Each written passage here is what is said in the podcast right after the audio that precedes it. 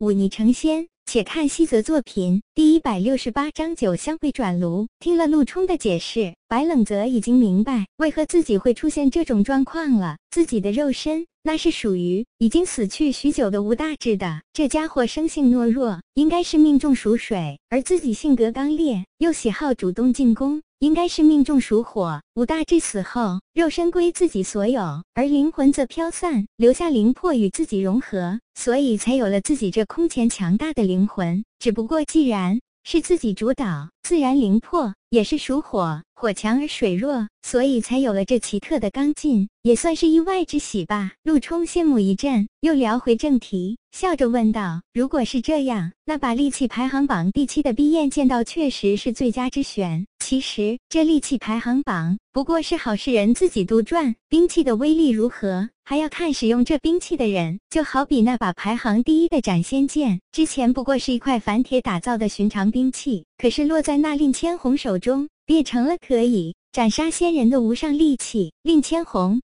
听到这个名字，白冷泽眼角一抽。这个名字已经不是第一次听到了。对于这位二十年前凡间出现的仙人，白冷泽一直是敬仰的，而且也听了不少关于他的传说。只是斩杀仙人，这居然是他做的吗？可他辛苦修行，为何不飞升仙界？看到白冷泽沉吟不语，以为被那仙人气魄震慑，陆冲笑了笑，说道：“那不过是传言，倒也未必做得真。不过这把……”剑既然在齐州，你是如何打算的？利器排行榜第七位，只怕不便宜呀。这个倒是不担心。白冷泽回过神来，笑道：“丰源拍卖行答应会帮我联系，不过他们要以物换物，以物换物，这倒是稀罕。只是你打算用什么换？”白冷泽神秘一笑，拉起陆冲说道：“你随我来。”两人驱马飞奔出平津王府，直朝城西而去。白冷泽在一处破败。的仓房前停下，伸手用力推开那两扇看似随时可能掉下来的大门。门被推开，借着皎洁的月光，陆冲看到这仓房内居然有着一尊黑漆漆的东西。他走近一看，忍不住倒吸一口凉气。这赫然是一尊一人多高的三足丹炉。这丹炉之上有着九头妖兽仰天长啸的浮雕，而在炉顶更是有着一枚圆滚滚的珠子。这珠子玲珑剔透成赤色，在月光下居然有着片片火焰幻象环绕其上，煞是好看。这是酒香回转炉，白冷泽淡淡道：“好像是炼丹用的，你从哪里搞来的这东西？”陆冲惊容满面，低声道：“这东西好像是数百年前清溪丹宗丢失的那一尊天品丹炉，好像是吧？”白冷泽挠挠头：“你知道的，我宝贝太多，也是最近才注意到它。”陆冲瞪着两只眼看着白冷泽，仿佛他的脸上开了一朵娇。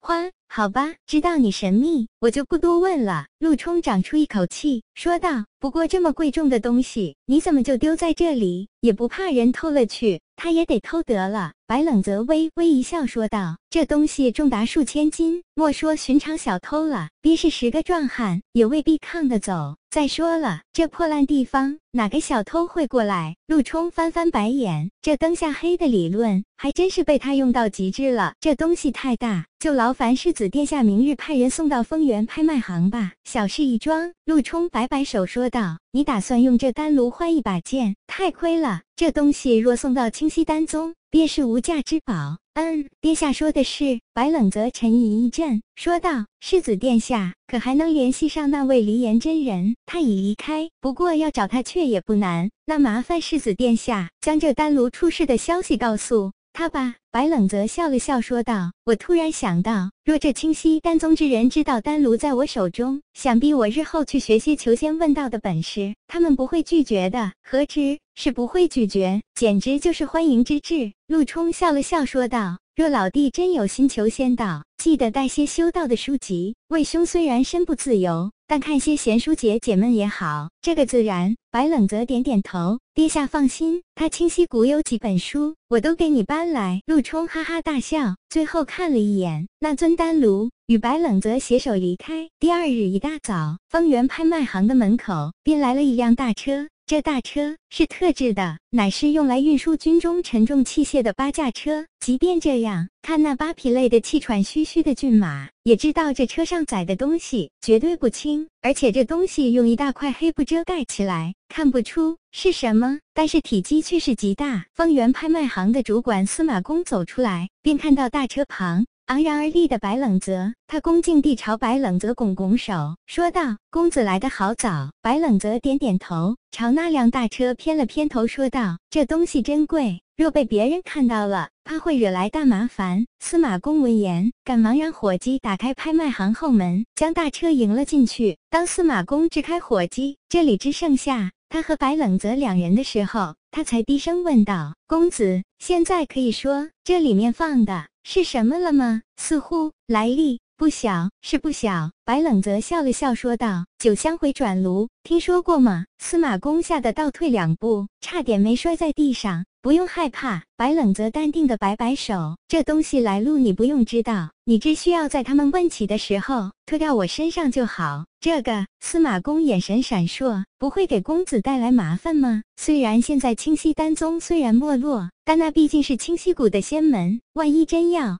找公子麻烦，我怕这不用你考虑。白冷泽微微皱眉，这是我的事情。再者说，区区一个没落的仙门，还不能把我怎么样？司马公看他面色桀骜，想到他跟平津王府的关系，点了点头，不再多说，只是道：这尊丹炉价值要远超那柄碧焰剑，若以物换物的话，公子有些吃亏。白冷泽点点头，想了想，说道：这样吧，你先将条件提出去，看永一那边开神。买价，若他们贪心不足，以为一把剑就能换到这丹炉，那这桩买卖便不做了。不过总不能让你们白辛苦一趟，这三万两银子便算作薪资，你看如何？说着，白冷泽从怀中摸出几张银票，递到司马公面前。司马公眼珠一转，赶忙将这银票推了回去，笑道：“公子说的什么话？以您和我丰源的交情。”那还需要什么薪资？这是包在我身上了，保证给公子办的漂漂亮亮的。白冷泽微微颔首，眼里闪过一丝欣赏。那便有老掌柜了。